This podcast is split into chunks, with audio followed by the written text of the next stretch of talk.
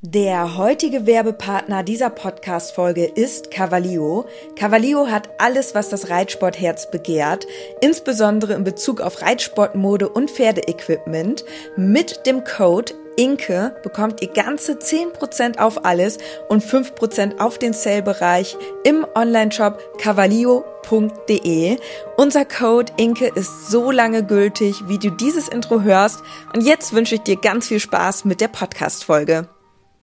Hey Bube, kennst du das goldene Reitabzeichen?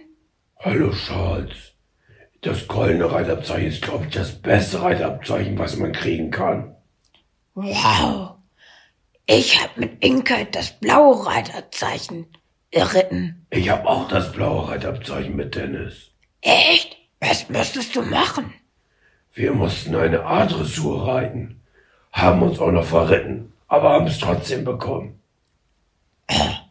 Gut, also, aber merkwürdig, weil ich bin der Ältere geritten und musste im Kreuz springen und ein Cavaletti.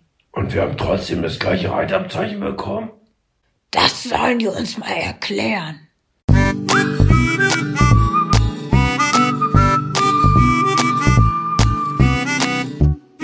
Herzlich willkommen zum Podcast Gepflegter Reitsport mit Inke und Dennis als Team Leo.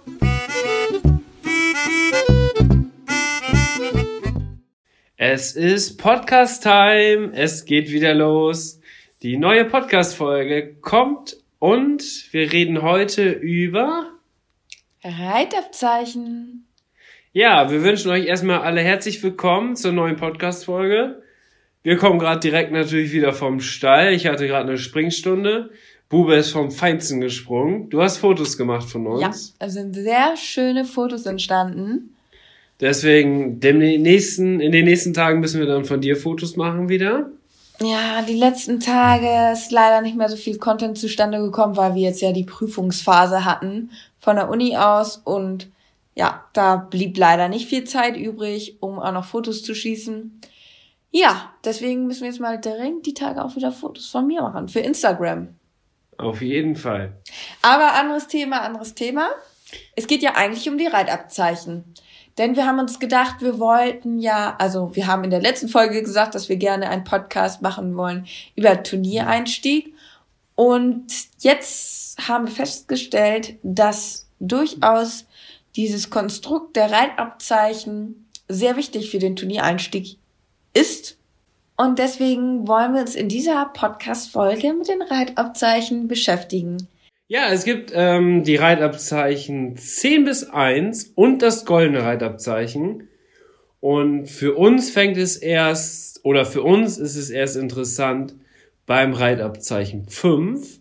Aber die Reitabzeichen 10 bis 6, das sind so Anfänger-Reitabzeichen, wo man wirklich so ja nur Schritt und Trab reiten muss. Also da, das ist wirklich so ein perfekter Einstieg, wo man viel auch im Umgang mit dem Pferd lernt und was auch echt so richtige Motivationsreitabzeichen sind. Überwiegend für kleine Kinder. Aber es ist auch ohne Altersbegrenzung, also auch Erwachsene können die Reitabzeichen machen. Und da gibt es ganz tolle und verschiedene Möglichkeiten, die die FN da ausgearbeitet hat. Da wird mit Sicherheit für viele was dabei sein, die jetzt auch gar nicht unbedingt den Fokus auf Turnierreiten legen, sondern auch vielleicht einfach Freizeitreiter sind, aber trotzdem auch mal ein Reitabzeichen machen wollen. Aber für uns ist einfach wichtig das Reitabzeichen 5 und das haben wir beide gemacht. Und der Basispass? Und der Basispass? Weil das ist halt Pflicht. Also die anderen kleinen Reitabzeichen, das ist jetzt nicht unbedingt Pflicht für den Turniersport. Genau. Was man aber sagen kann, das Reitabzeichen 7 und Reitabzeichen 6, wenn man das hat, dann hat man automatisch auch den Basispass. Und das ist Grundvoraussetzung für das Reitabzeichen 5. Jetzt kommen wir zum interessanten Teil der Reitabzeichen in Bezug auf den Turniereinstieg. Denn um eine vollwertige Turnierlizenz zu erwerben, muss man das RR5 vorweisen. Man kann auch eine Schnupperlizenz beantragen, da braucht man noch kein Reitabzeichen, sondern da muss man nur Mitglied in einem Verein sein. Dennis hat ja tatsächlich ähm, ja schon die Schnupperlizenz damals auch beantragt, als du deine ersten Prüfungen geritten bist und da darf man dann ähm, E gehen, also E-Springen und E-Dressur. Das ist richtig, oder? Ja, das ist richtig. Das muss aber dann so ausgeschrieben sein. Früher war das so, dass man in Leistungsklasse 0 ist und dann waren einige E-Springen und E-Dressuren auf LPO-Turnier, nicht auf WBO. Auf WBO kann man ja sowieso ohne Reitabzeichen und ohne Turnierlizenz reiten.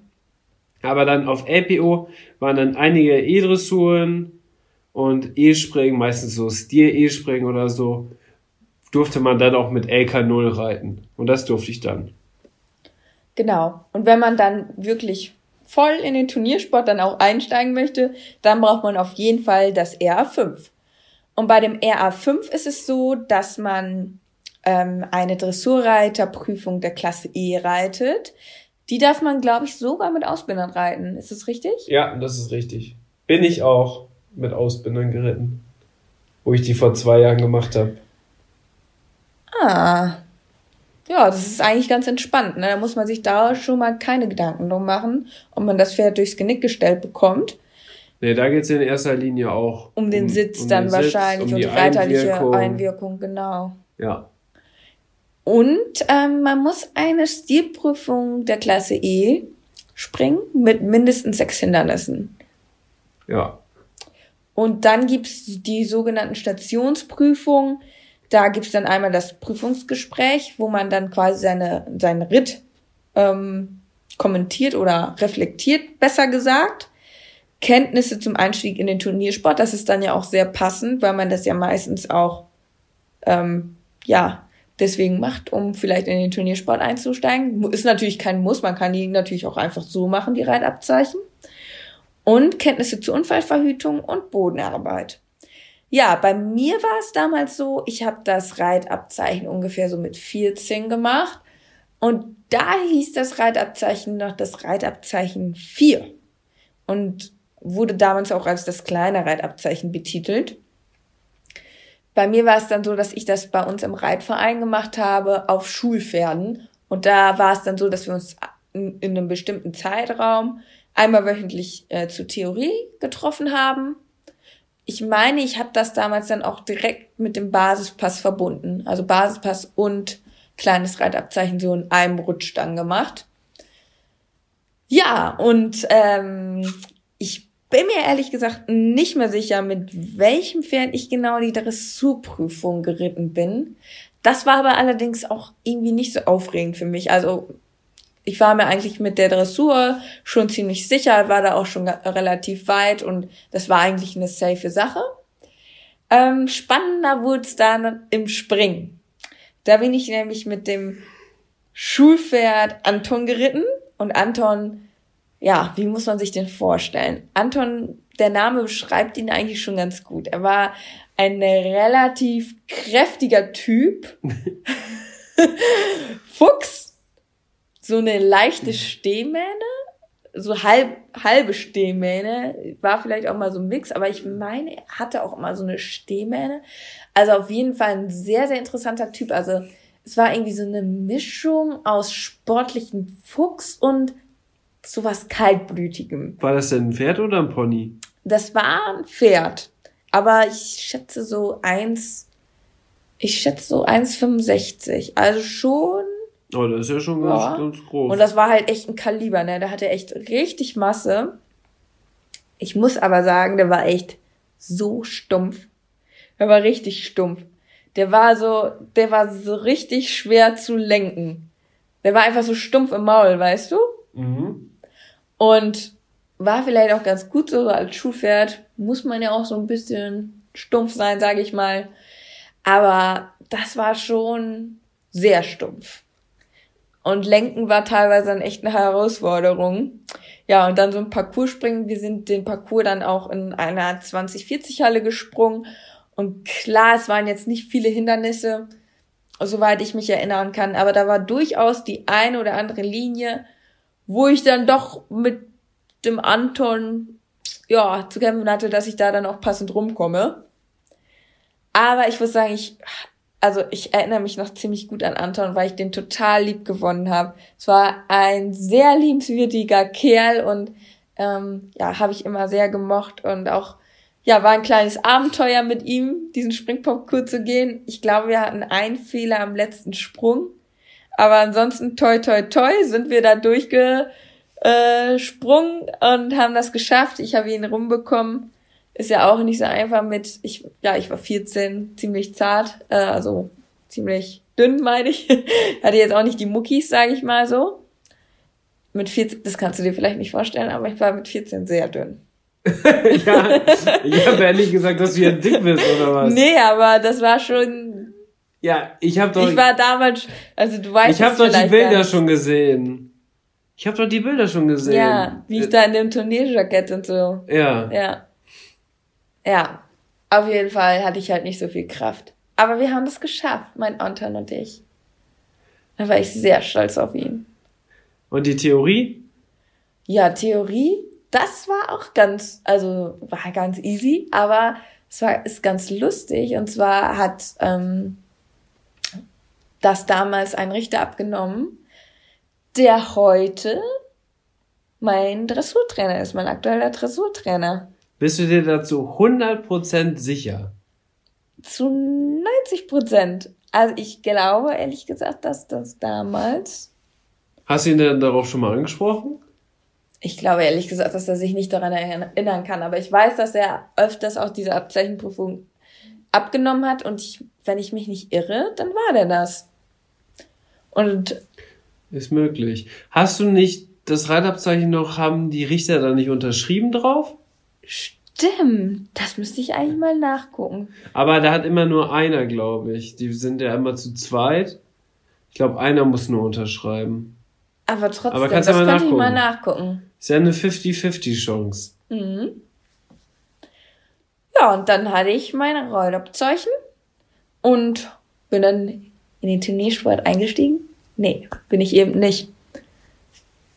Ich habe dann erstmal gar nichts so mit meinem Reitabzeichen angestellt, weil ich hatte nicht die Möglichkeit, Turnier zu reiten und das kam dann quasi erst später zum Einsatz. Aber dazu erzählen wir euch nächste Woche mehr. Aber der Reitabzeichenlehrgang, der wurde ganz normal wahrscheinlich jedes Jahr bei euch beim Verein angeboten.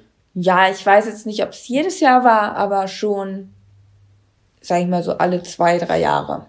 Okay. Ja, ich habe mein Reitabzeichen 5 ja ganz anders gemacht.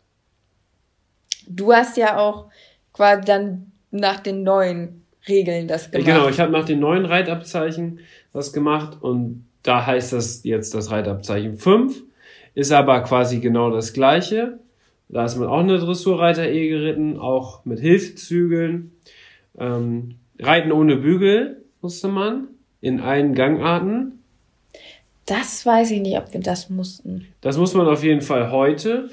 Und springen, ja, im Stil E springen und ähm, auch im leichten Sitz. Also da wird auch nochmal der leichte Sitz überprüft. Das kommt auch noch dazu.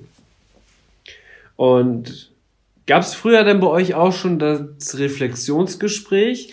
Nee, ein Reflexionsgespräch, das gab es nicht. Ich glaube, das ist wirklich mit dieser Neuerung gekommen, dass man seine Ritter auch reflektieren muss. Und es gab auch nicht diese Stationsprüfung. Es war halt eher so, man ist mit dem Richter einfach so durch den Stall gelaufen und er hat einem irgendwelche Fragen einfach so gestellt, so allgemeine Ja. Pferdefragen, so. Ja, da kann ich ja am besten mal erzählen, wie ich das gemacht habe. Denn es ist erst vor zwei Jahren gewesen, wo ich das Reitabzeichen 5 gemacht habe. Und ich habe das an der Reitschule gemacht. Die heißt Hof Schulze-Nius in Freckenhorst. Das ist in der Nähe von Warendorf. Und Warendorf ist wahrscheinlich für viele Pferdeleute ein Begriff. Da hat ja auch die FN ihren Sitz.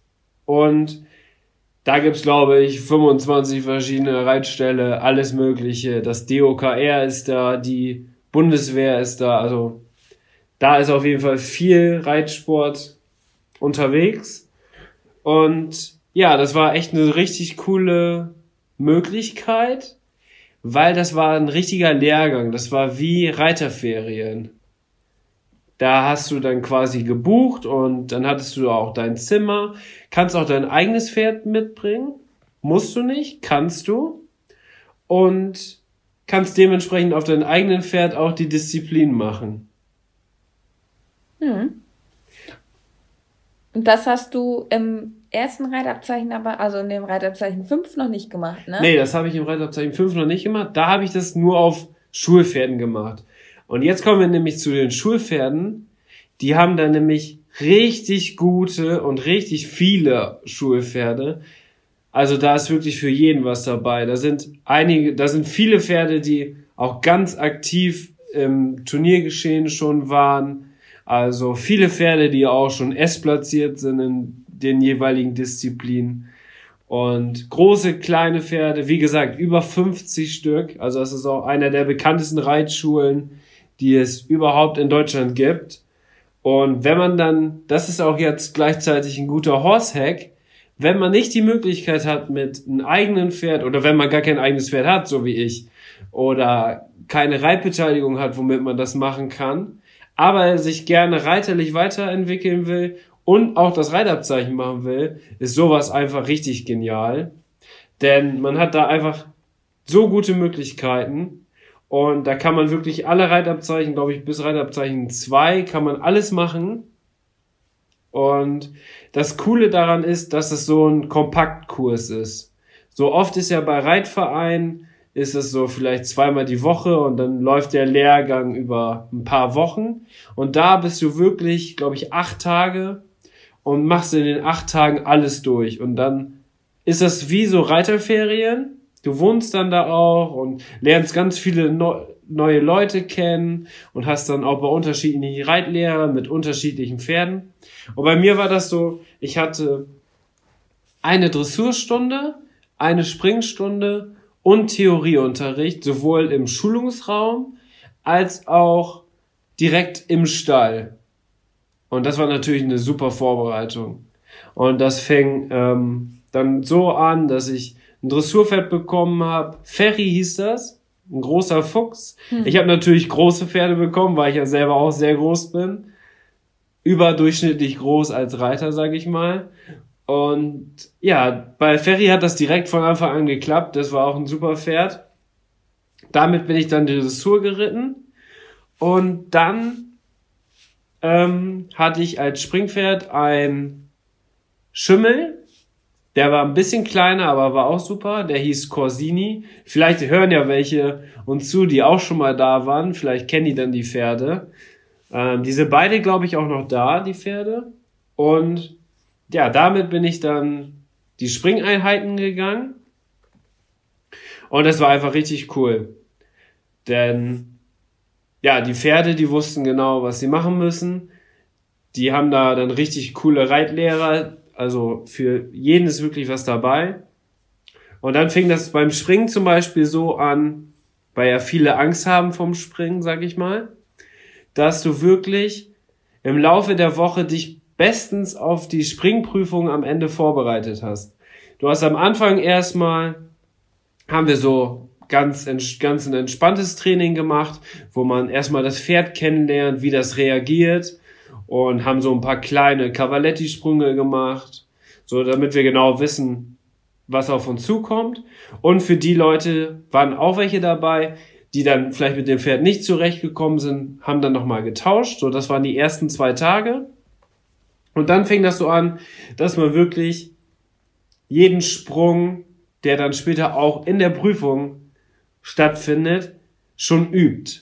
Hat man halt bei Sprung 1 angefangen, dann Sprung 2 mit dazu genommen, Sprung 3 mit dazu genommen, immer weiter. Und am letzten beziehungsweise vorletzten Tag vor der Prüfung hat man dann quasi schon den ganzen Parcours gesprungen. Das war ja dann eine ziemlich sichere Sache. Das ist auf also jeden Fall das ist, finde ich, auch ein guter Horsehack für Leute, die einfach unsicher sind, vielleicht nicht das passende Pferd jetzt haben im Moment oder nicht die Möglichkeit haben, das im Verein zu machen, dann ist das natürlich top. Du wirst top vorbereitet. Du kannst eigentlich fast gar nichts mehr verkehrt machen. Es sei denn, also klar, man muss schon, sag ich mal, ja auch schon relativ gut reiten können. Aber du wirst halt optimal vorbereitet, ne? Und vor allen Dingen hast du halt nicht das Problem mit den Pferden. Also, dass du das Gefühl hast, dein Pferd kann das vielleicht nicht So, du schaffst es nicht, weil dein Pferd es nicht kann. Genau, die Pferde, die ich dann geritten habe und auch die anderen, die dabei waren, die Pferde, die sind die Prüfung schon, ja, bestimmt 50 Mal gegangen. Also die wussten genau, was auf sie zukommt. Ja, dann war der Prüfungstag, war so, dass ich dann als erstes die Dressurprüfung gegangen bin. Dann anschließend war Theorie, die Stationsprüfung und am Ende dann die Springprüfung. Und nach der Springprüfung kam dann noch eine Stationsprüfung und zwar das Prüfungsgespräch, das Reflexionsgespräch. Das gab's ja bei uns dann nicht. Genau, und im Reflexionsgespräch, da sprichst du dann mit ein oder mit beiden Richtern, je nachdem, wie die das geplant haben, und analysierst mit ihnen zusammen dein Ritt. Also du musst dein Ritt reflektieren. Sowohl in der Dressur, was du gut gemacht hast, was du vielleicht nicht so gut gemacht hast, was dir selber aufgefallen ist. Und da ist es auch wichtig, dass man dann wirklich auch ehrlich ist und sagt vielleicht, ja, in der E-Dressur ist mir vielleicht das Angaloppieren nicht so gut, hat vielleicht nicht so gut geklappt oder im Parcours bin ich bei Sprung 4 viel zu dicht gekommen, aber das Pferd konnte mich retten oder sowas. Also da kann man dann auch ruhig ehrlich und offen mit umgehen. Das wollen die dann auch hören, weil die haben es natürlich auch gesehen und die kennen sich damit aus. Ja, man soll ja gerade auch seine Schwächen selber einsehen. Also Genau. Selbst reflektieren und die eigenen Schwächen auch erkennen, weil Einsicht ist der bessere, also ist der beste Weg zur Besserung, ne? Also Ja. man muss natürlich seine Fehler erkennen können, um sich auch verbessern zu können. Ja, also deswegen nicht irgendwie anfangen da versuchen irgendwie rumzulügen und sich irgendwie besser darstellen, als ich es das ist. so super gemacht. Ich hatte so ein gutes Gefühl. Und aber eigentlich, der Anton, ne, der hat das echt verbockt. Also ja, also das der, Pferd an hat, der war, der ist so schwer zu lenken. Ich konnte da nichts machen. das ist natürlich auch der Fall. Man darf dem Pferd natürlich nicht die Schuld geben. Nee, also das wäre natürlich sowas, wo, wo die Richter dann auch Dann wahrscheinlich gehör, wo man gehörig was zu hören bekommen würde. Ja, dann kann man wirklich, äh, dann kann man wirklich auch durchfallen. Was da jetzt zum Beispiel dann auch ein Vorteil ist gegenüber am Reitverein das zu machen, wo es wirklich so über einen längeren Zeitpunkt ist und man sich anmelden kann und dann macht man einfach auch mit, ist da, ja, im Laufe des Lehrgangs sehen die Reitlehrer ja, auf welchen Leistungsstand du stehst und können so dann auch entscheiden, kurz bevor dann die Prüfung ist, bevor der Prüfungstag ist, ob du wirklich starten solltest oder nicht. Also die schätzen das dann ein. Und das Gute ist, du hast ja auch gesagt, zwei Tage vorher seid ihr nochmal komplett den Parcours schon gesprungen und so. Ja, und natürlich, wenn es dann nicht klappt, dann kann man ja, dann sagen die dir vielleicht dann auch, vielleicht ist das Reitabzeichen 5 für dich jetzt im Moment mit deinem Leistungsstand jetzt noch nicht das Richtige und das könnte schwierig werden zu bestehen, dann lassen die dich gar nicht starten. Dann sparst du dir auch die Prüfungsgebühr und dann sagen die vielleicht, äh, ja, mach doch noch eine Woche länger hier Lehrgang und dann üben wir das nochmal intensiver und dann machst du nächste Woche das. Das hat zum Beispiel auch eine gemacht, die mit uns zusammen den Lehrgang gemacht hat. Die hat dann noch eine Woche länger trainiert und hat dann erfolgreich das Reitabzeichen bestanden, wo es wirklich dann auch in der ersten Woche auch ziemlich schwierig bei der war, wo ich auch schon gedacht hätte, oh, das könnte für die vor allem auch im Springen schwierig werden. Ja, aber die hat es dann im Endeffekt auch geschafft. Ja, und dann hatte man natürlich jetzt ganz am Ende das Prüfungsgespräch und danach wurde dann gesagt, ob man bestanden hat oder nicht. Ja, und nach dem Prüfungsgespräch werden dann quasi die Ergebnisse von den Richtern zusammengetragen und dort ist dann auch vorgeschrieben, dass die Durchschnittsnote, das ist nämlich dann auch das erste Reitabzeichen, wo es Noten gibt, in der Teilprüfung Dressur, Teilprüfung Springen und Teilprüfung Stationsprüfung. Und da muss die Durchschnittsnote 6,0 sein und keine der einzelnen Prüfungen darf unter 5,0 sein. Also mit einer, du kannst doch im Springen, wenn es vielleicht gar nicht gut war, eine 5,0 kriegen und würdest das mit einer 7,0 in der Dressur dann wieder ausgleichen. Okay. Das ist dann möglich. Ja, man kriegt ja grundsätzlich da gute Noten und in der Theorie, da kann man ja wohl eine richtig gute Note bekommen. Also, auch wenn man sich im Reiten jetzt unsicher ist, ob Dressur, Springen, egal.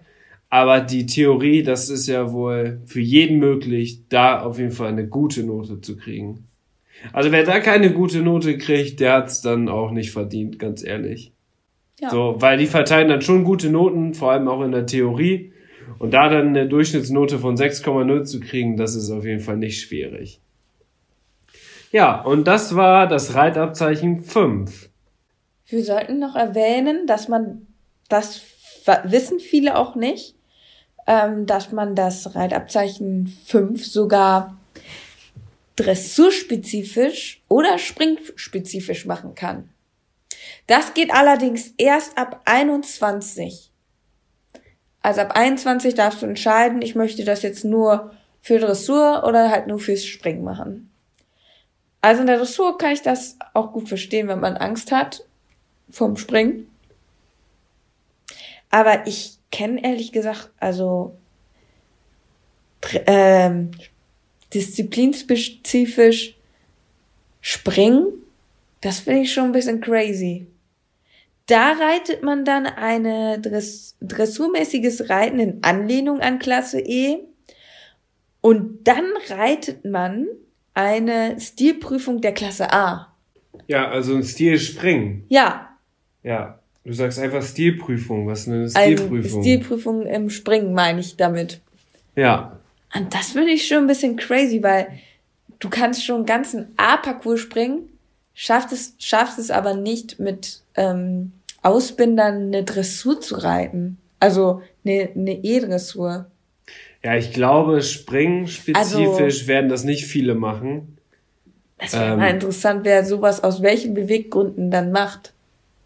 Ja, also dann, das, das macht man dann vielleicht irgendwo beim Verein, wo man wirklich nur ein Springpferd hat, was vielleicht gar nicht Dressur reiten kann, dass man das dann da macht und man sowieso nur Interesse am Springsport hat. Aber man muss auf jeden Fall auch dressurmäßiges Reiten in Anlehnung an Klasse E. Ja, gut, aber Da finde ich das ehrlich gesagt sogar schwieriger, dann, dass man sogar dann schon A-Parcours springt. Und dann muss man ja trotzdem auch eine Dressuraufgabe noch machen. Also man ist ja nicht davon befreit. das stimmt, aber es gibt Springpferde, die laufen einfach nur mit Kopf nach oben. Ja, aber du kannst ja Ausbinder benutzen. Ja, kann man, das stimmt. Aber einige wehren sich vielleicht dagegen. Ja, das kann, das wäre schon sehr speziell. Aber ist vielleicht möglich, ne? Ja. Also es gibt genug Pferde, die einfach konsequent den Kopf bis nach oben hin haben und reiten. Bis in den höchsten Prüfungen gibt es Pferde, die nur so laufen. Also es gibt. Pferde im S-Springen, die so laufen. Das ist echt verrückt. Ja. Für mich unvorstellbar, aber verrückt. Es gibt, das gibt's alles. Ja, aber ich denke, dass die meisten da dressurspezifisch machen. Ja, Wenn das die- denke ich wenn die auch. eine Das ist wahrscheinlich dann Sache schon machen. sehr beliebt, weil man dann sagt, ich muss kein äh, Dressurspezifisch sollte ich auch eben erklären. Da muss man nämlich eine Dressurreiterprüfung der Klasse A dann schon reiten. Aber man ist nicht komplett vom Springen entlastet. Man muss noch ähm, Reiten im leichten Sitz zeigen über Bodenricks. Mhm. Also ein bisschen hüpfen muss man schon, aber keinen Ein- kompletten Ja, ein Parcours. bisschen hüpfen muss man schon. Okay. Das war also das Reitabzeichen 5. Und damit hat man sozusagen die Leistungsklasse 6 und darf auf LPO-Turnieren E-Dressur, E-Springen, A-Dressur, A-Springen. Sogar bis zwei Sterne A. Und Gelände natürlich auch, aber das ähm, beleuchten wir jetzt hier in dem Podcast nicht so, weil wir halt nicht Gelände reiten. Und da gibt's auch noch ein paar speziellere Sachen. die da, ähm, ja, dann zutreffen, aber da können wir leider gar nicht so viel zu sagen, weil wir da einfach keine Erfahrung haben. Ja, wenn man dann vielleicht schon auch ein bisschen Turniererfahrung gesammelt hat und sich denkt, es könnte weitergehen, dann kann man das Reitabzeichen 4 machen. Voraussetzung ist halt an, und für sich das Reitabzeichen 5. Und da ist es so, dass man dann eine Dressurreiterprüfung der Klasse A reiten muss und eine Stilspringprüfung der Klasse A. Dann gibt es wieder Stationsprüfungen, Prüfungsgespräch ähm, zu dem Ritt, Fitness des Reiters und Grundausrüstung eines Reitpferdes. Ja, also das ähm, muss ich ehrlich sagen, habe ich nicht gemacht. Also das A-Springen und A-Dressur. Ich habe das dressurspezifisch gemacht. Aber da kommen wir vielleicht gleich drauf zu sprechen. Du hast nämlich das klassische Reitabzeichen 4 gemacht mit Springen und Dressur. Und auch wieder als Kurs. Auch wieder als Kurs, auch wieder beim Hochschulze News.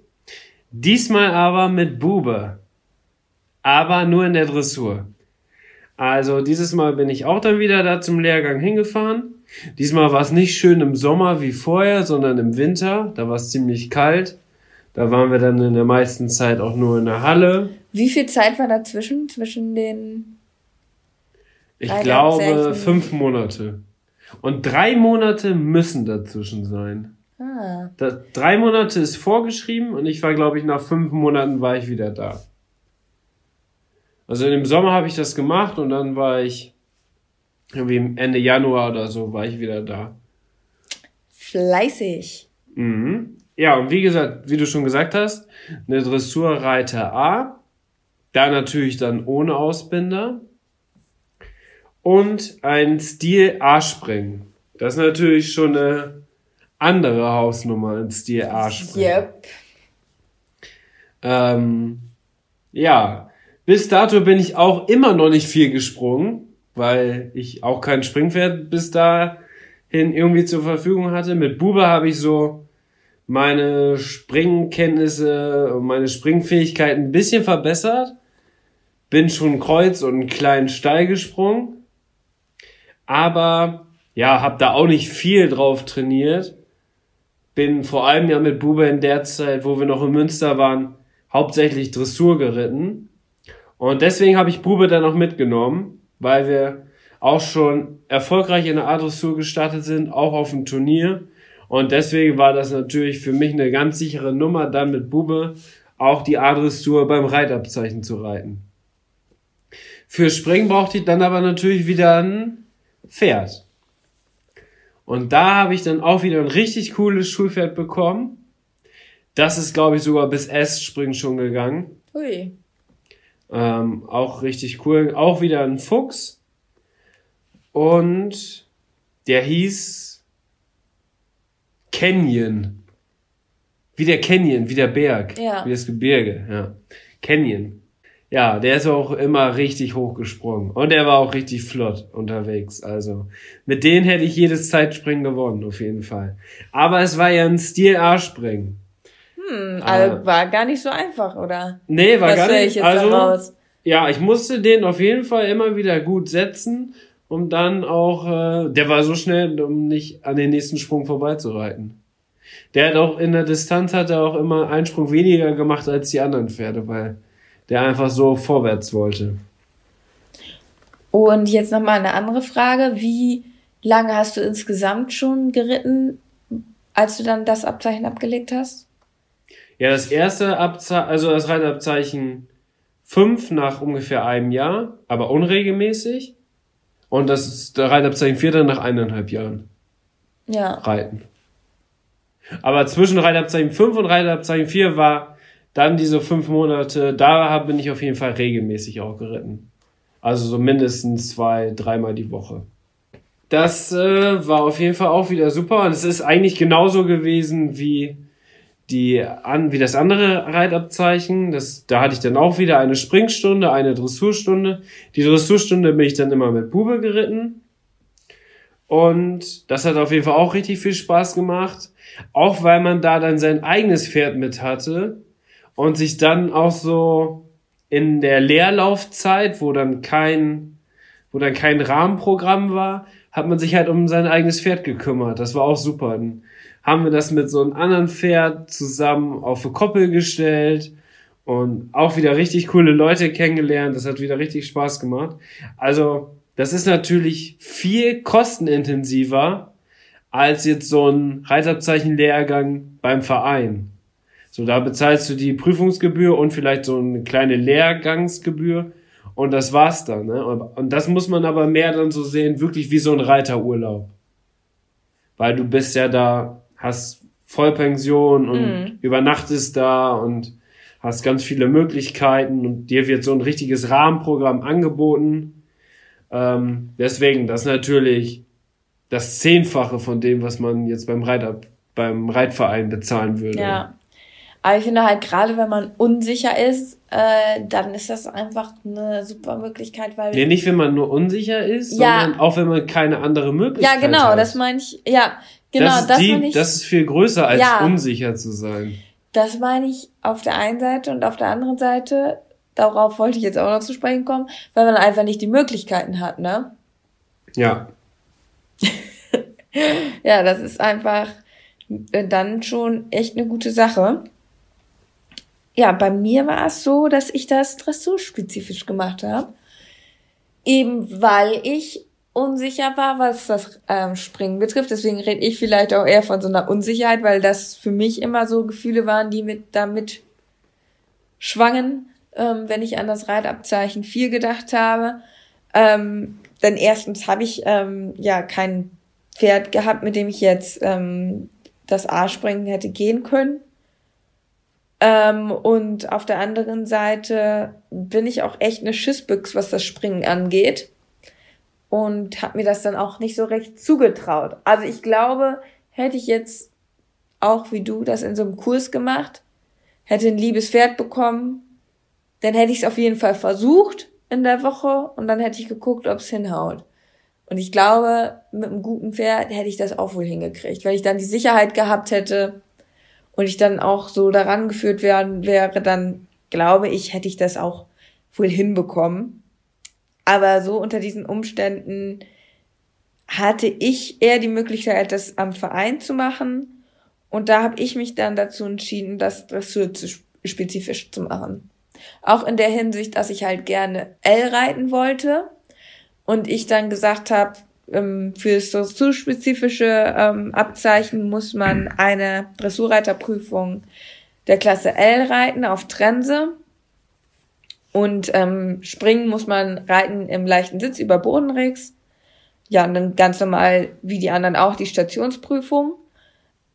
Auf jeden Fall war es aber so, dass ich halt generell sowieso mit ähm, dem Charlie halt gerade so am Üben war, halt ähm, den Außengalopp zu lernen und habe halt schon so auf die Klasse L hingearbeitet. Und da bot es sich einfach an, wirklich sich das als Ziel zu setzen, dieses Abzeichen zu machen ähm, und dort dann eine Dressurreiterprüfung der Klasse L zu reiten.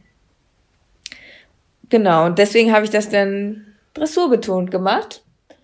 Und ja, muss sagen, das hat dann auch gut geklappt. Also ich, ähm, klar, Charlie, ähm, ich musste das dann alles noch mit ihm lernen.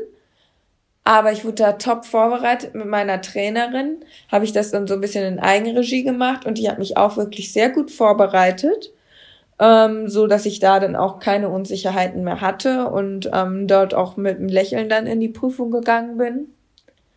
Ja, und das war auf jeden Fall auch gut. Also war natürlich um einiges günstiger, muss man auch dazu sagen, ne? Ja, aber du hattest ja auch die Möglichkeit, mit dem eigenen Pferd das zu machen. Ja, Das bietet sich dann natürlich an. Und du musstest aber dann die Dressurreiter L reiten, dann die Stationsprüfung, dieses Reflexionsgespräch hattest du dann auch das erste Mal, wo du dein Ritt äh, bewerten musstest. Dann gab es die Stationsprüfung Fitness des Reiters, da hat man so ein bisschen was abgefragt. Und die Grund Grundausrüstung des Reitpferdes. Und dann musstest du aber auch noch, es gab ja es gibt auch bei den dressurspezifischen, auch bei der dressurspezifischen Variante die Teilstation Springen. Und was musstest du da machen? ähm, ich meine, da war ein, ein Kreuz aufgebaut und ein Cavaletti. Und da musste ich erst einmal so einen leichten Sitz außenrum. Hm, da haben die deinen leichten Sitz bewertet. Ja. und dann äh, musste Was du vorher quasi noch fast nie gemacht hast. Also jetzt in der Vorbereitung wohl, aber. Komischerweise war es echt so gar nicht so einfach mit Charlie leichten Sitz zu reiten zu dem Zeitpunkt, weil er irgendwie, er hatte damals so eine Phase, dass er mal so angefangen ist zu rennen. Und ähm, wenn man dann in den leichten Sitz gegangen ist, ähm, dachte er irgendwie immer, er müsste rennen. Jagdgalopp. Ja. Und dementsprechend war das gar echt mit dem leichten Sitz. Das klingt jetzt total bescheuert, aber es war gar nicht so einfach für mich. Ja, und was man dazu sagen muss, das macht man dann in dieser Prüfung auch im Dressursattel. Also im Dressursattel ist ja sowieso stimmt, noch mal ein bisschen, halt auch noch mal ein bisschen schwieriger, schwieriger, ja. ähm, als jetzt im Springsattel. Ja, und ich musste dann so einmal über das Kreuz springen und dann musste ich irgendwie so einmal durch die Bahn galoppieren, irgendwie die Hand wechseln, dann nochmal über das Cavaletti und dann irgendwie nochmal über das Kreuz. Ich musste irgendwie so dreimal darüber oder so. Ja, aber man brauchte keinen fliegenden Wechsel machen, weil du jetzt gerade sagtest, durch die Bahn wechseln. Nee, das habe ich dann im Trab gemacht. Ja. Ja, und ähm, Also man musste quasi von beiden Seiten einmal übers Kreuz, einmal übers Cavaletti und den leichten Sitz zeigen. Und dann wurde quasi das ja, springmäßige Dressurreiten oder wie haben die das genannt? ja, das war einfach nur so Reiten. Es nennt sich einfach Reiten im leichten Sitz und über Bodenrex. Achso. springen. Ja, Ja. und jetzt habe ich so ein Fail. Also das ist eigentlich so, wir machen jetzt kein Fail der Woche, sondern wir haben uns überlegt, wir machen Fail und Highlight zu diesen Reitabzeichen. Und mein Fail war auf jeden Fall, dass ich tatsächlich dann in dem Springen, in dieser Teilprüfung Springen, eine bessere Note hatte als in den Dressurteil. Obwohl, ja, Das war irgendwie obwohl, bei, obwohl wir einfach beim Springen Also- gedacht haben, oh Gott sei Dank bist du durchgekommen, so. Also, weil Gott sei Dank hattest du es hinter dir, ohne dass irgendwie Ja, was weil, passiert ist. Ja, weil das mit Charlie auch ehrlich gesagt nicht so einfach war, weil er immer so losgeheizt ist dabei und der dann immer so on fire war. Und das war dann gar nicht so einfach, dann gleich einen Sitz zu zeigen und dann da über ein Kreuz zu springen. Es ist, halt- ist total easy, wenn ich das jetzt so sage. Also mit, mit jedem anderen Pferd vielleicht total easy, aber für Charlie war das damals, also in dieser Kom Kombination mit mir gar nicht so einfach, weil er dann mir da damals echt so teilweise echt unterm Hintern weggerannt ist und ich teilweise echt Kontrollprobleme hatte, ne? Und das war auch das erste Mal, ähm, du hast das erste Mal einen Sprung am anderen Ort gemacht, außer zu Hause. Ja. Also man muss dazu sagen, wir ich waren wusste ja in, auch gar nicht, wie der reagiert, so auf so fremde Sprünge. ja, wir waren im Pensionsstall ja in Münster und in dem Nachbarort, da waren wir im Reitverein. Und da hast du das Reitabzeichen gemacht. Und da in der Vereinshalle, da war nämlich dann auch die Reitabzeichenprüfung. Deswegen kannte er da auch gar nicht, ja, wie es da aussieht und Ja, deswegen, also es war schon, auch wenn es ein, an und für sich eine leichte Aufgabe, aber war gar nicht so schwer, aber äh, gar nicht so einfach. Und ähm, ja, es war halt irgendwie witzig. Dann hatte ich nachher eine bessere Note in dem Teil als in der Dressur. Und da muss ich sagen, haben die aber auch wirklich dann nicht, also schon sehr realistisch gewertet. Ich kenne jetzt nicht mehr meine Noten, weiß ich jetzt leider nicht mehr auswendig. ich glaube, du hattest im Springen eine 7-0 und in der Dressur eine 6,5. Ich glaube auch. Und das war aber auch wirklich vom Gefühl her so, wie, wie ich das eigentlich auch auf dem Turnier bekommen hätte für den Ritt. Ja. Also es war nicht überschwänglich. Nee, Also- also da hat man dir auf jeden Fall nichts geschenkt. Nee. Das muss man auch sagen. Und Theorie hattest du, glaube ich, ganz gut. Da war irgendwie eine 7,8 Ja, aber- oder so. Ja, aber finde ich auch in Ordnung, weil es ist ja eigentlich auch richtig. Ähm, ich möchte da, also, ne? Und ähm, genau, und bei der Theorie habe ich noch einen kleinen Fail, sage ich mal so. Und zwar, ich konnte eigentlich jede Frage beantworten. Nur eine Frage, das fand ich dann auch so witzig, weil ganz ehrlich, an, also an sowas würde ich gar nicht denken, sowas auswendig zu lernen. Das war halt eigentlich auch eine Frage, die man meiner Meinung nach nicht hätte stellen sollen. Und zwar hat die Richterin dann gefragt, welche Art von Gamaschen man in einer kombinierten Prüfung hier von, wie nennt sich das, wenn du Springen Eine und Dressur gibt's doch so Dressur, immer ja. so, ah, Springen und Ja, Dressur. das heißt einfach so kombinierte Dressur-Springprüfung. Ja, und da darf man irgendwie nur so ganz besondere Gamaschen benutzen. Und ich dachte mir so, äh, ich mache das Dressur, äh, dressurbezogen. Ich habe mich mit solchen Fragen überhaupt nicht auseinandergesetzt, ne? Und alle anderen wussten das halt auch nicht. Das ist so sowas sehr Spezielles Also gewesen. das wüsste ich jetzt bis heute auch, also ich weiß das, Das jetzt ist auch sowas, nicht. was du dann nachschlägst, aber das weißt du doch nicht so aus dem FF, also wenn man sowas noch nie geritten ist. Und das Witzige ist dann, dass sich die Richterin darauf dann die Turniersaison immer in diesem kombinierten Prüfung gesehen hat, also als Reiterin, ne?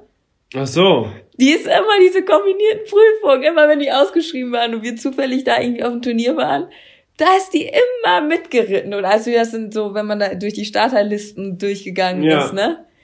Ja, und sie hatte das so wahrscheinlich voll auf dem Schirm und für sie war es so selbstverständlich, weil sie immer diese kombinierten Prüfungen geritten ist. Total witzig, als ich das dann im Nachhinein so erfahren habe. Aber ich fand diese Frage, es war, ich habe mich da sehr drüber geärgert, weil es war die einzigste Frage, die ich dann nicht beantworten konnte. Und deswegen hast du wahrscheinlich Deswegen habe ich keine 8,0 bekommen, sondern nur eine 7,8. Ja. Ja. Ja, ich weiß nicht, ob die Frage wirklich so ausschlaggebend war, aber ja, da wusste niemand so recht eine Antwort drauf. Sehr, sehr schön.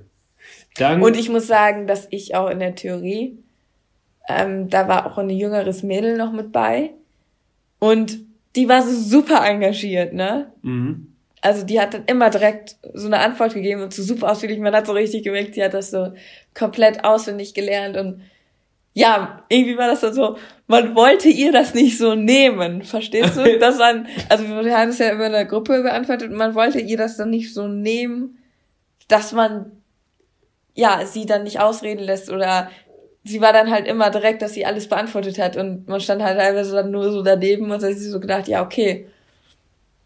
So hat sich gefreut für die, dass sie das dann alles weiß und so, aber es war dann ein bisschen schwierig, dann auch nochmal zu Wort zu kommen, aber man wollte das dann natürlich auch nicht so nehmen, weil man das gedacht hat, okay, ist ein jüngeres Mädel und man gönnt ihr das jetzt auch, dass sie dann auch so fleißig gelernt hat. Und für, uns, für mich war es natürlich jetzt nicht, Ja, als erwachsene Person ist das natürlich Ob man dann am. Ende eine 8,0 oder eine 7,8 da stehen hat, gut. Ja. Also es ist jetzt für mich nicht so ausschlaggebend dann. Dann kommen wir mal zu meinem Fail und mein Highlight der Woche. Äh, nicht der Woche, sondern das ist schon so drin, ne, mit der Ja, Woche. Ähm, des Reitabzeichens, weil das ganz gut jetzt dazu passt, was du gesagt hast. Mh, nämlich mein Highlight war im Reitabzeichen 5 auch die Theorie. Da hatte ich das ja schon miterlebt, wie es bei dir war dein Reitabzeichen, weil das war ja sogar davor noch, vor meinem ersten Reitabzeichen. Und ich bin ja schon ganz viel mitgekommen aufs Turnier und habe da schon geholfen am Stall. Also da war ich ja schon richtig gut drin und habe dann auch viel gelernt für die, für die Theorie. Und bei euch war das ja auch so, dass ihr nicht einzeln gefragt wurde, sondern ihr so in Gruppen, ne? So Dreier- oder Vierergruppen Ja. haben die euch dann gefragt und haben dann so immer mal jemanden drangenommen. Und ich war halt so gut vorbereitet und ich war auch in der Gruppe, wo ich dann, ich musste mit den beiden, wo die Reitlehrer wussten, das sind die, die am wenigsten sich vorbereitet haben. Also, das waren zwei, die, ja, sag ich mal, direkt in der Pubertät waren noch und ja, einfach gerne reiten wollten, auch gut geritten sind, beide super geritten, aber die auch einfach gar keine Lust hatten, sich da jetzt irgendwie was, die haben alle, ja, das klappt wohl so, das klappt wohl so. Und die Reitlehrer haben das natürlich, weil das so eine intensive Zeit ist, haben die das wohl miterlebt, dass die auch so sind und dass die sich bestimmt noch nicht gut vorbereiten, wussten aber wiederum, dass ich schon so, ja, eigentlich alles so Wichtige weiß, was man wissen muss. Und deswegen haben die mich mit denen zusammen in der Gruppe gesetzt. Ja, und dann haben die Richter uns abgefragt. Und die haben eigentlich quasi immer, die wussten auch sofort, nachdem ich zwei, drei Sätze gesagt habe, oh ja, der weiß Bescheid. Eigentlich brauchen wir den nicht mehr so viel fragen. haben dann immer die beiden Mädels gefragt. So, was ist das für ein Hilfszügel? Und dann war es irgendwie Dreieckszügel oder irgendwas, Lauferzügel. Und ja, die beiden haben sich dann um Kopf und Kragen geredet. Und irgendwann haben sie mich dann einfach nur noch genommen. So, ja, okay, Dennis, kannst du helfen? Und dann habe ich immer nur geholfen. Das war einfach total lustig, ne? Und die Richter, das waren auch zwei Männer und die fanden das natürlich auch super, die Mädels sowas auszufragen, weil die dann auch gemerkt haben, oh, die sind gar nicht vorbereitet, ne? Und ich war dann einfach nur so das fünfte Rad am Wagen und hab, musste mir das einfach nur die ganze Zeit zu, äh, ganze Zeit anhören und am Ende immer nur dann sagen, ja, was das ist, wenn, wenn die es dann nicht wussten. So ein paar Sachen wussten sie auch, aber so viele Sachen wussten sie halt auch nicht, ne? Und das war dann echt ein Highlight, weil die mich einfach gar nicht gefragt haben. In der ganzen Theorie haben die mich eigentlich gar nicht gefragt, sondern am Ende musste ich das dann nur immer, am Ende, ich musste eigentlich nur helfen. Die haben mich nie direkt angesprochen, weil die wussten, ja, der wird's ja wohl wissen. Aber es ist natürlich auch, wenn ein Erwachsener bei so einem Reiterabzeichen 5 mitmacht, wo überwiegend Kinder und Jugendliche das machen, ist das ja dann auch für die wahrscheinlich verständlich, dass der das ja eigentlich wohl wissen muss. Aber nicht selbstverständlich. Nee, nicht selbstverständlich, vor allem, weil ich ja erst seit einem Jahr was mit Pferden zu tun Genau. gehabt habe. Also vermutlich warst du derjenige, der da am wenigstens, wenigsten von der Zeit her dich, Ja. sich mit Pferden auseinandergesetzt hat oder geritten ist. Ja. Ja. gesagt. Aber ganz lustig, mit einem Richter habe ich heute immer noch Kontakt, weil ich den mal auf einem Turnier treffe. Und mit denen habe ich, denen habe ich das dann auch erzählt, dass ich erst vom Jahr angefangen bin mit Reiten und so. Und der war immer total beeindruckt und der freut sich immer, wenn er mich sieht. Richtig lustig. Also, da hat man echt richtig coole Kontakte geknüpft, die bis heute halten. Also, das ist echt schön. Und was ist dein Fail? Ja, mein Fail, ganz ehrlich, war mit Bube in der Dressurprüfung. Da habe ich mich verritten. Und der Reitlehrer hat das quasi vorgelesen, die Prüfung. Also wurde auch vorgelesen. Und so ganz zum Schluss in der Prüfung habe ich nicht verstanden, was er gesagt hat. Und wir haben das immer so geübt. Und ich bin so geritten, wie wir das geübt haben. Aber er darf, oder man muss das ja so reiten, wie es vorgelesen wird. Ja. Und das wusste ich aber nicht. Und er hatte was anderes vorgelesen. Ich habe es nicht richtig verstanden und habe einfach gedacht, ja, ich reite so, wie wir es immer geübt haben, wie die Aufgabe ist. Ja, das war dann aber falsch. Und dann musste ich das nochmal wieder korrigieren. Und das natürlich in so einer Dressurprüfung, die eigentlich so gut vorbereitet ist, wo man so gut alles genau weiß, ähm, was dann Ärgerlich. natürlich peinlich auch, dass man sich da verritten hat. Ah, das ist echt ein bisschen doof, ne? Das ist mir bis, So un das bis war heute dann auch relativ unnötig, einfach so. ja, bis heute ist mir das auf dem Turnier auch noch nie passiert, aber Das war, ja, weil du dann darauf hören solltest und das dann akustisch irgendwie nicht verstanden hast.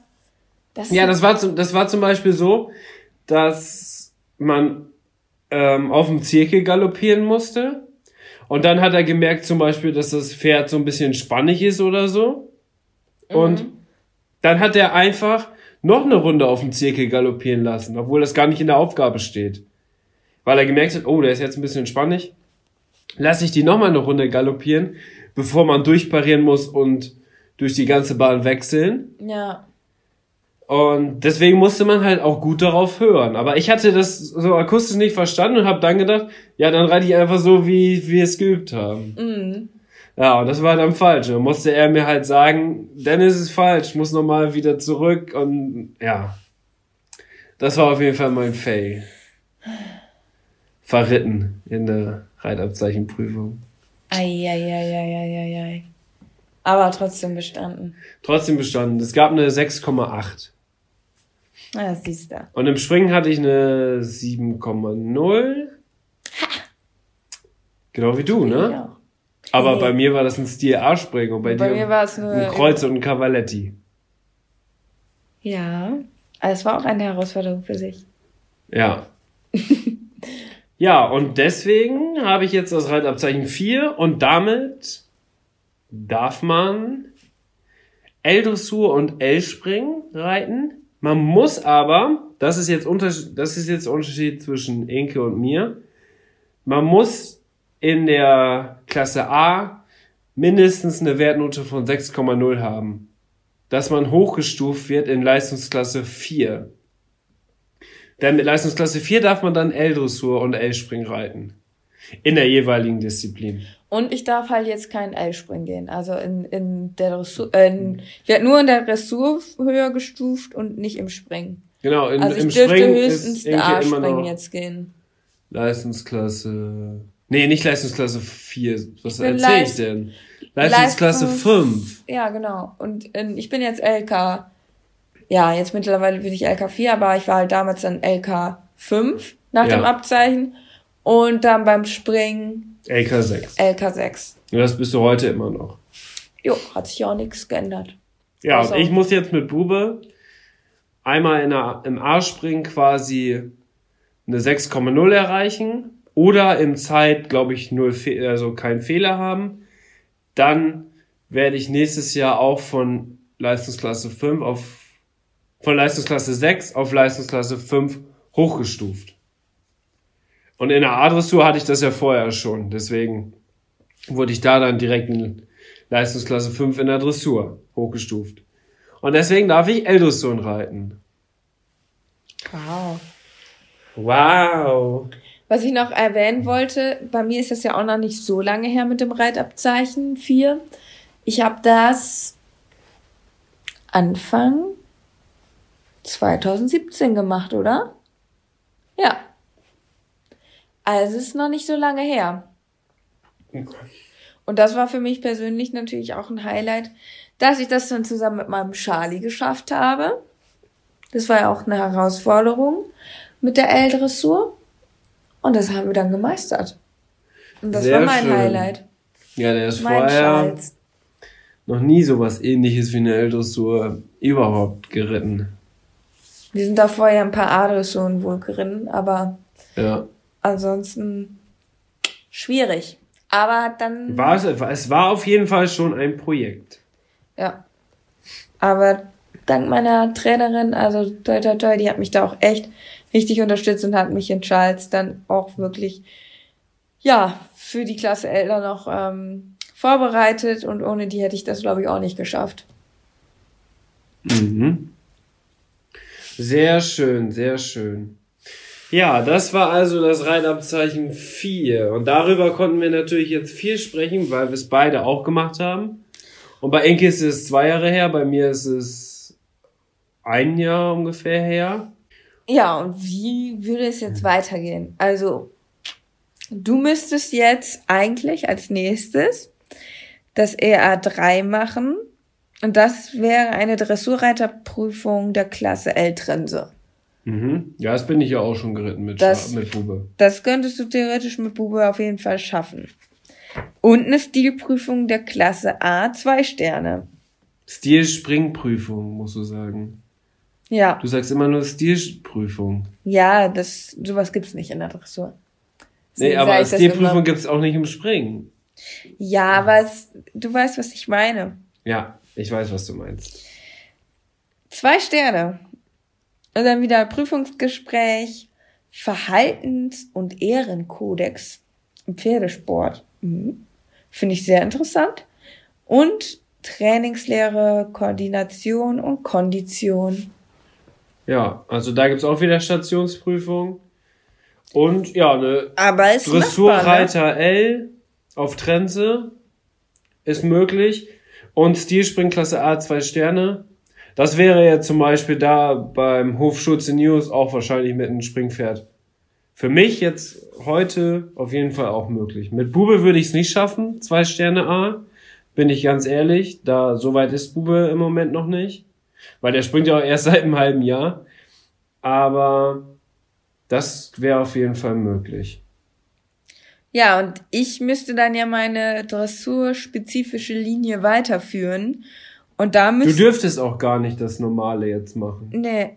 Und da müsste ich eine Dressurreiterprüfung der Klasse L Trense, also gar nicht, allerdings mit Ander Anforderung gemäß der Klasse L zwei Sterne. Also man reitet eine zwei Sterne L, aber auf Trense. Mhm. Ja, wäre durchaus auch machbar mittlerweile mit, äh, mit Charles. Also, Ja, und dann gibt es auch bei die auch ganz normal die Stationsprüfung. genau. Also auf jeden Fall machbar, würde ich sagen. Unser nächster Step. Das Reitabzeichen 3. Und springspezifisch wäre dann Stier L springen. Yep. Also so grundsätzlich muss man halt gucken. Also ich finde, generell ist es halt so, ab dem Reitabzeichen 4 stehen einem ja alle Türen offen. Man kann sich ja dann durch die Erfolge auch höher stufen lassen. In den Leistungsklassen. In den Leistungsklassen, genau. Aber man bekommt keine Reitabzeichen für Erfolge. Nee, Das muss man auch dazu sagen. außer wenn du jetzt das Reitabzeichen 3 kannst du noch machen. Genau. Und dann kannst du aber durch da- die Erfolge, kannst du auch das Reitabzeichen 2 und 1 bekommen. Ja. Und da gehen wir jetzt drauf ein. Oder du gehst jetzt drauf ein. Ja, also für die äh, für das Reitabzeichen 2, da müsste man, wenn man das jetzt regulär macht, eine Dressurreiterprüfung der Klasse L auf Kandare reiten und eine Stilprüfung der Klasse L mit Standardanforderungen. Stil springen. Ja, Entschuldigung, ich hatte das schon wieder gesagt. Ne? Ja.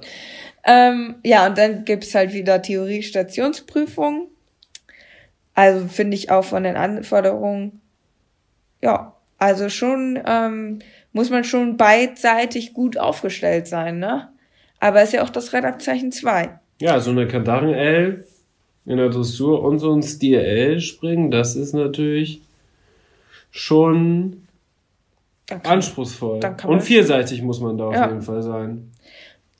Disziplinspezifisch äh, Dressur wäre dann für mich Dressurreiterprüfung der Klasse M auf Kandare.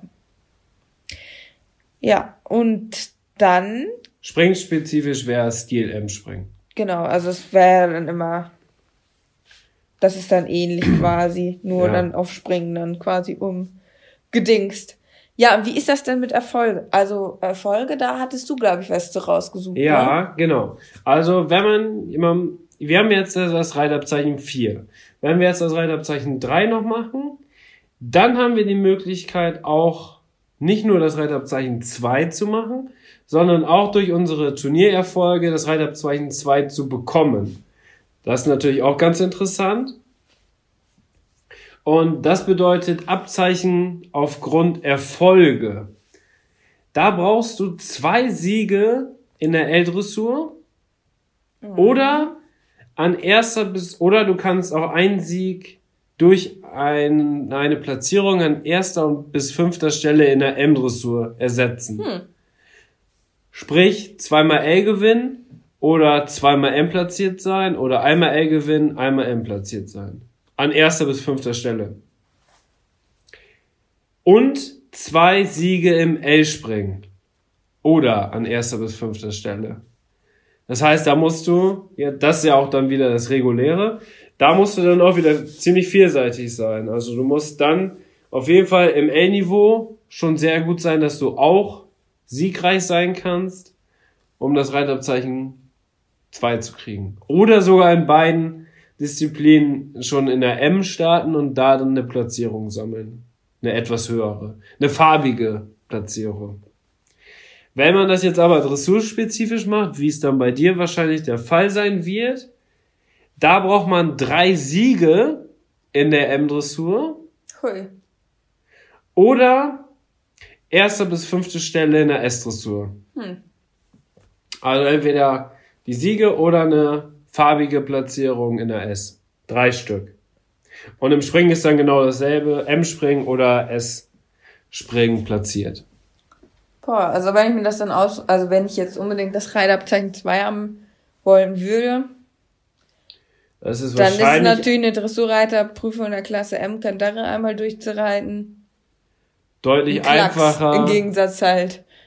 zu dreimal M gewinnen. Ja, das ist dann wahrscheinlich eher so dass man dann so sagt, so jetzt habe ich meine drei M-Siege, ach, jetzt habe ich auch das Reitabzeichen, ne? Ja. Ja, und dann gibt es noch das Reitabzeichen 1. Das ist schon crazy. Das zweitbeste. So in, in dem Ranking, weil danach kommt dann noch eins. Ein ganz besonderes Reitabzeichen. Aber jetzt kommen wir erstmal zu Reitabzeichen 1. Das Reitabzeichen 1, ähm, dafür muss man in dem regulären Teil eine Dressurreiterprüfung Klasse M auf Kandare reiten und eine Stilspringprüfung der Klasse M ein Stern mit Standardanforderungen. Und dann gibt's ein Prüfungsgespräch zur Reitlehre, also wieder so ein Reflexionsgespräch und Trainingslehre, Ursache, Wirkung. Ja, also da muss man beidseitig M dann reiten. Schon Ja, krass. beidseitig M reiten. Und in der, also wenn man es nur Dressur betont macht, dann muss man eine Dressurprüfung der Klasse S ein Stern auf Kandare reiten und beim Springen dann eine Springprüfung der Klasse S ein Stern. Ja, und man kann es dann auch wieder durch Turniererfolge erlangen. Voraussetzung ist natürlich das Reitabzeichen 2, dass man das schon hat. Ähm, drei Platzierungen an erster bis fünfter Stelle in der M-Dressur und drei Platzierungen an erster bis fünfter Stelle im M-Springen. Also da muss man schon Für beides allgemein dann. ja, da muss man also schon in der M, in der Klasse M in beiden Disziplinen entweder richtig gut sein oder wenn man es dressurspezifisch macht, fünf Platzierungen an erster bis fünfter Stelle in der Klasse S. Hm. Also da muss man schon eine ganz sichere S-Dressurreiterin sein, um das hinzukriegen. Genauso ist es dann auch beim Springen. So, aber das sind natürlich auch Sachen, die, jetzt sage ich mal, nicht viele Leute machen. So Reitabzeichen in, in der Höhe. Das sind, ist ja dann eher selten der Fall. Ja, ich glaube, dass dann halt einfach so erfolgreiche Reiter dann irgendwie feststellen, okay, jetzt habe ich auf einmal so viele Erfolge, jetzt Oh, habe hab ich ja schon das Reitabzeichen. Reitabzeichen 2, so, ne? Ja, Aber es ist natürlich trotzdem schön. Vielleicht hat sich auch der ein oder andere das zur Aufgabe gemacht, wirklich diese Reitabzeichen auch hochzuklettern, ne? ja. Und ähm, ja, So ist es natürlich auf jeden Fall möglich, die zu kriegen. Doch das größte Ziel für jeden Turnierreiter, der vielleicht mal ganz groß werden will, ist natürlich das goldene Reitabzeichen. Das goldene Reitabzeichen. Das goldene Reitabzeichen. Das kann man gar nicht Wow. öfter wiederholen. Und da ist uns was aufgefallen bei unseren Recherchen, was richtig interessant ist. Man hat ja eigentlich immer nur, wenn man mal was gehört hat, ja, man muss zehnmal in einer S gewinnen, da und da. Aber es gibt drei Möglichkeiten, wie man ein goldenes Reitabzeichen kriegen kann. Nee, es gibt sogar vier, aber Gelände lassen wir ja außen vor. Also man kann auch das goldene Reitabzeichen in Geländeprüfungen bekommen. Aber bei uns geht's ja eigentlich um Dressur und Springen. Und was ich jetzt herausgefunden habe, ist, dass es auch mit beiden Disziplinen geht. Also nicht mit beiden in dem Sinne, dass du im Springen ein goldenes Reitabzeichen, das geht natürlich auch, und in der Dressur. Aber du kannst auch ein goldenes Reitabzeichen gewinnen oder kriegen, verliehen bekommen, nennt man das ja. Indem du sowohl ein paar Teile dafür in der Dressur und ein paar Teile dafür im Springen sammelst. Und das wusste ich bislang noch nicht. Und da ist es nämlich so, und das ist auch gar nicht so utopisch schwer, ähm, aber man muss natürlich da trotzdem, ja, es, ja, man muss natürlich trotzdem vielseitig da unterwegs sein. Aus deinen Gesichtspunkten ist es jetzt nicht schwer, weil du so schon von dich, also weil du sehr vielfältig auch aufgestellt bist, Dressur und Springen. Ja, für dich wär's, Für mich wäre es unmöglich. ja. Ja, klar, das ist natürlich von Person zu Person dann unterschiedlich. Ja, lang gesagt, jetzt muss ich hier aber auch mal so in die Pötte kommen. Und zwar braucht man für das goldene Reitabzeichen aus beiden Disziplinen drei M-Siege in der Dressur. Drei M-Siege. Oder man kann einen Sieg durch eine Platzierung in der Klasse S an erster bis dritter Stelle ersetzen. Das ist der Teil für Dressur, den man braucht. Und für Springen fünf Platzierungen in der Klasse M. Also, wenn man ein gutes Pferd hat, dann ist das auf jeden Fall möglich. Und man kann sogar die auch ersetzen durch Platzierung in der Klasse S mit höchstens vier Strafpunkten. Das geht auch. Aber 5 M-Platzierung ist natürlich einfacher. So, und wenn man sich jetzt mal vorstellt, viele, sage ich mal, Berufsreiter, Springreiter, haben ja mehrfach schon M-Springen platziert, S-Springen schon platziert, aber kommen nie irgendwie oder haben nie irgendwie wahrscheinlich die Chance, ein goldenes Reitabzeichen zu kriegen. Aber wenn die jetzt einfach sich mal ein gutes Dressurwert holen würden und dann, weiß ich nicht, auf irgendwelchen ländlichen Turnieren einfach mal richtig Gas geben würden und dreimal eine M-Dressur gewinnen, dann hätten die ein goldenes Reitabzeichen. Auf jeden Fall ist das äh, eine Möglichkeit, ein goldenes Reitabzeichen zu kriegen, was ich vorher noch gar nicht gehört habe, dass es das überhaupt gibt. Ah, das wusste ich auch nicht, weil man hört dann immer nur so, so habe ich das Rad also Ja, kommen wir jetzt. Reiterzeichen. Ja, Enke. Wir, reden schon wieder, wieder viel zu lange. Das ist so ein Wahnsinnsthema. Wow. Okay. Das goldene Reitabzeichen. Ja, da Also, träumst du von. Ja, davon träume ich. Und jetzt, deswegen sage ich dir jetzt, was du in der Dressur machen musst, um das zu kriegen. Zehn Siege in der Klasse S. Schaffe Und ich ja locker mit Spaß. Davon, davon muss mindestens ein Sieg in der Prüfung mit ganzen Pioretten sein. Dann hat man das goldene Reitabzeichen in der Dressur.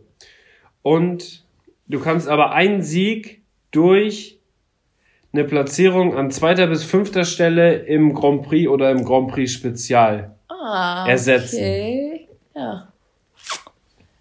Das ist schon Hammer. Das ist schon Hammer. Das ist schon Hammer. Aber jetzt kommt der wirkliche Hammer.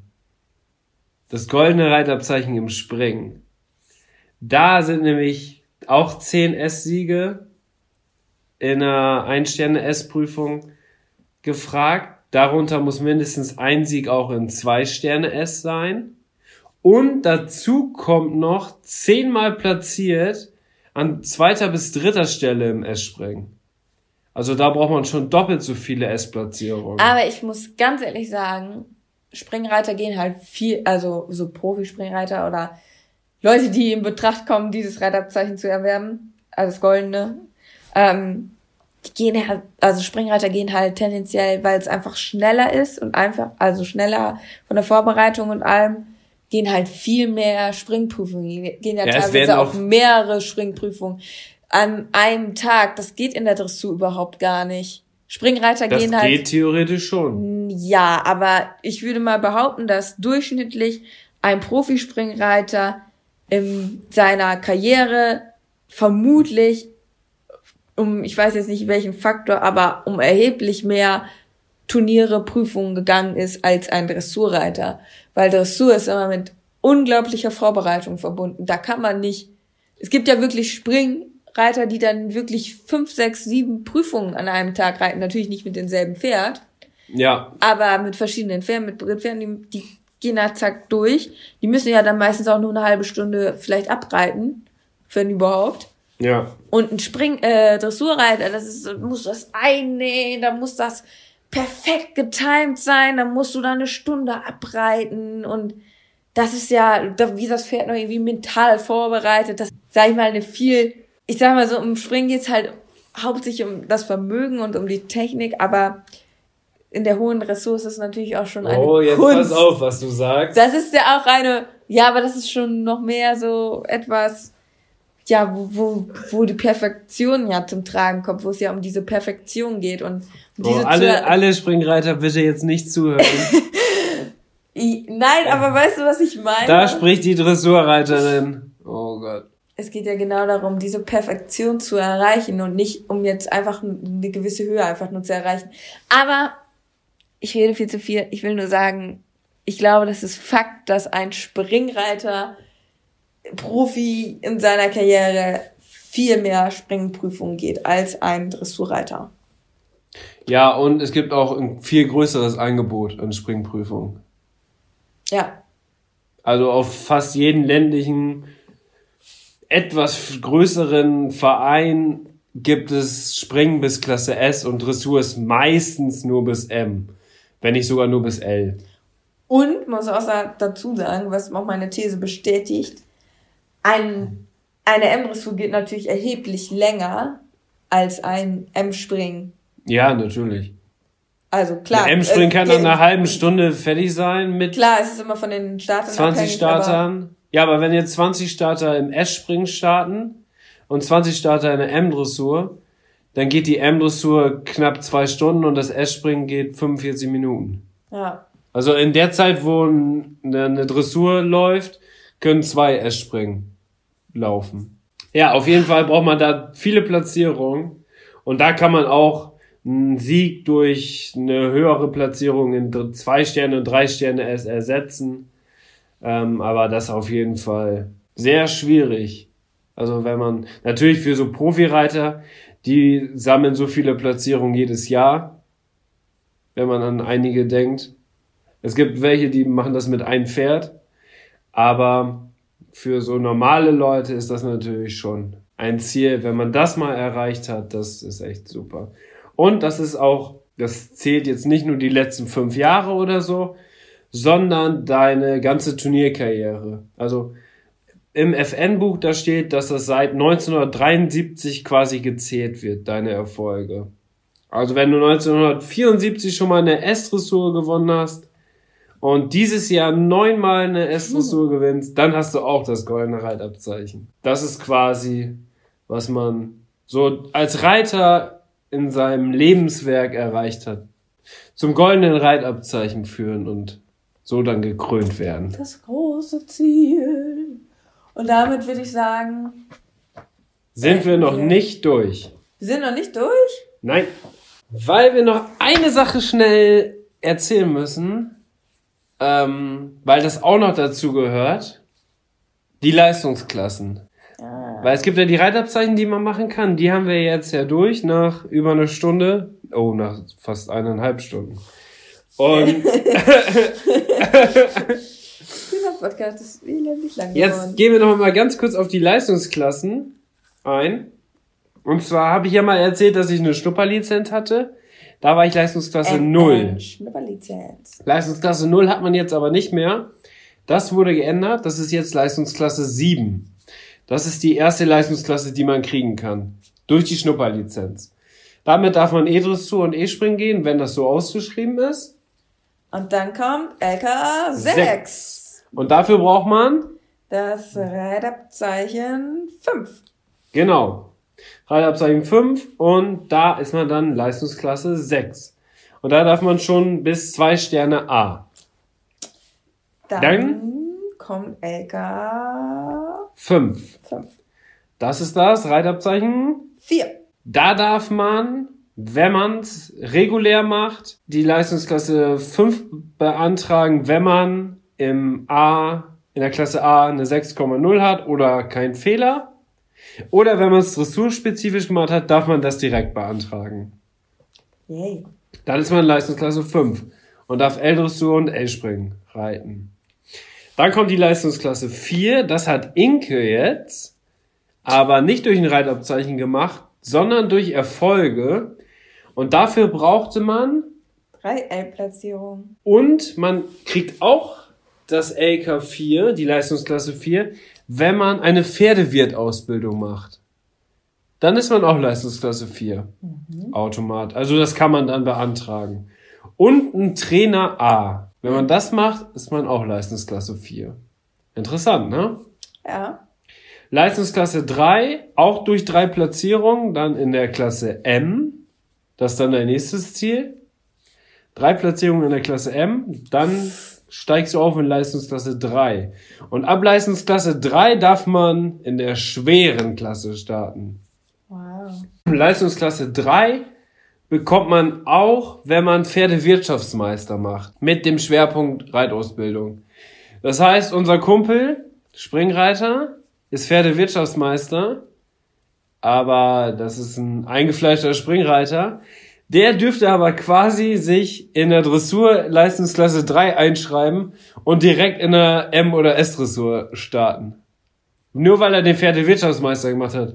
Aber er Aber ist da dann, musste der damals auch eine M-Dressur für gehen. ja, dafür stimmt. Dafür musste der eine M-Dressur gehen. Das hat sich heute mit dem Pferdewirtschaftsmeister auch geändert. Da gibt es jetzt so ein Projekt. Aber das brauchen wir jetzt nicht auch noch erläutern. Aber das, da kennen wir uns auch aus. ja. Und dann ob in der Leistungsklasse 2 kommt man, wenn man fünf Platzierungen in der Klasse S hat oder zehn Platzierungen in der Klasse M zwei Sterne und eine Platzierung in der Klasse S. Also entweder fünfmal in der S oder zehnmal M zwei Sterne und einmal S. Dann kommt man in die Leistungsklasse 2. Und da sind ja auch viele Profireiter, Berufsreiter, die sind in der Leistungsklasse 2. Und alle, die das goldene Reitabzeichen haben, kriegen auch die Leistungsklasse 2. Und Leistungsklasse 1 zu guter Letzt. Das sind dann die, die regelmäßig bei Clipmer Horse unterwegs sind. Das sind die, ja, Profis, kann man sagen. Da braucht man 25 Platzierungen in der Klasse S und achtmal Grand Prix Platzierung Boah. in der Dressur. Also in der Dressur 25 Platzierungen in der S und 8 Grand Prix. Wahnsinn. Das kannst du nur als Mega-Profi erreichen, oder? Ja, also da musst du das schon, entweder musst du halt richtig, richtig viel Geld haben und richtig, richtig gute Pferde oder man sollte, machst es beruflich.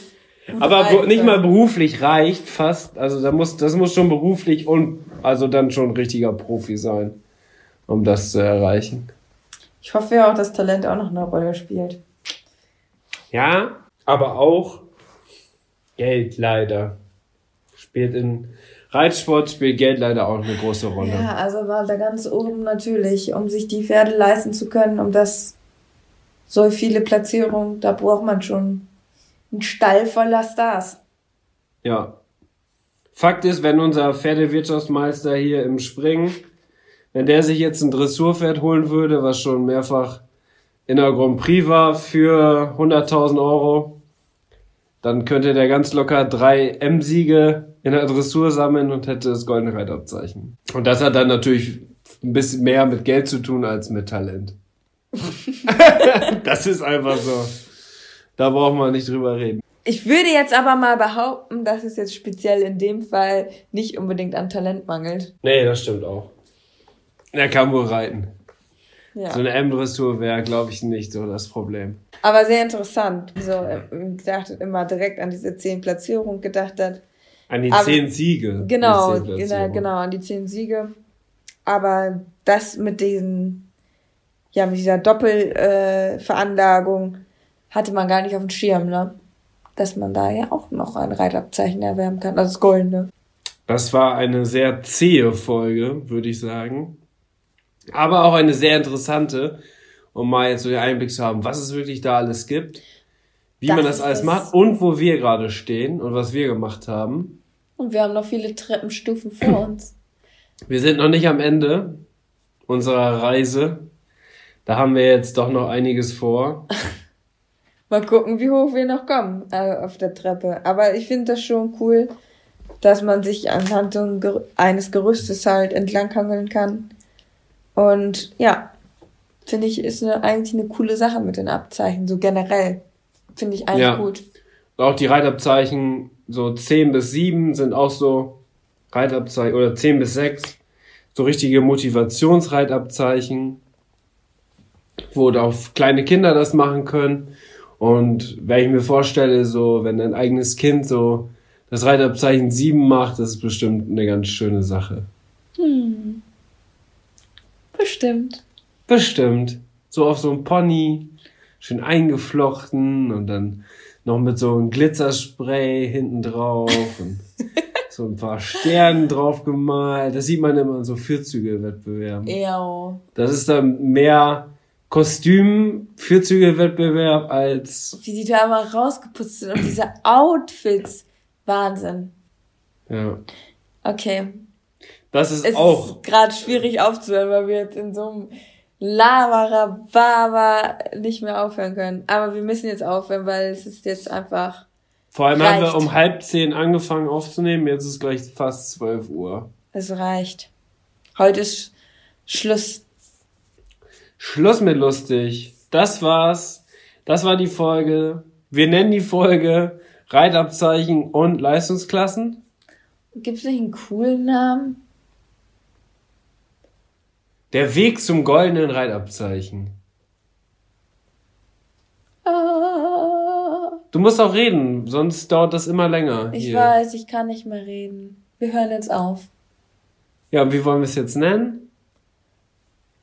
Der Weg zum Goldenen. Ja, zur goldenen Pfanne oder was? Der Weg zur goldenen Pfanne. zur goldenen Bratwurst oder? Nein. Ja, Der, da mache ich mir Gedanken drüber. Machen wir uns noch Gedanken drüber. Oder fällt dir jetzt noch was dazu ein? Ja, wir halten jetzt erstmal fest, der Weg zum goldenen Reitabzeichen. Und vielleicht ändert sich nochmal der Name. Das werdet ihr dann in der nächsten Folge sehen, im Titel, wofür, uns, wofür wir uns entschieden haben. Gut, ich würde sagen, wir hören uns in der nächsten Folge. Bis dann! Bis dann.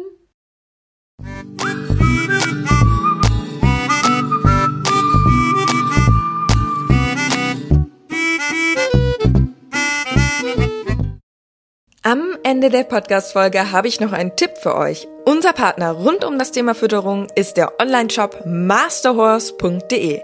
Ob Kraftfutter, Mesh oder Nahrungsergänzer, unsere Pferde sind durch Masterhorse optimal versorgt und werden im Muskelaufbau unterstützt. Vom Bodybuilder Fiabesco bis hin zum jüngsten Teammitglied Santi. Aber auch unser Hund Schnucks, der hier im Podcast ab und zu mal zu Wort kommt, freut sich täglich über sein Hundefutter von Masterdog.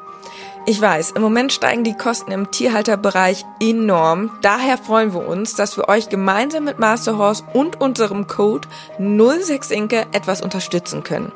Denn ob Pferde oder Hundefutter, mit unserem Code sparst du ganze 10 Euro auf deine Bestellung. Der Mindestbestellwert ist 50 Euro und der Code 06inke ist so lange gültig, wie du dieses Outro hörst. Wir hören uns in der nächsten Podcast-Folge wieder. Bis dahin, ciao.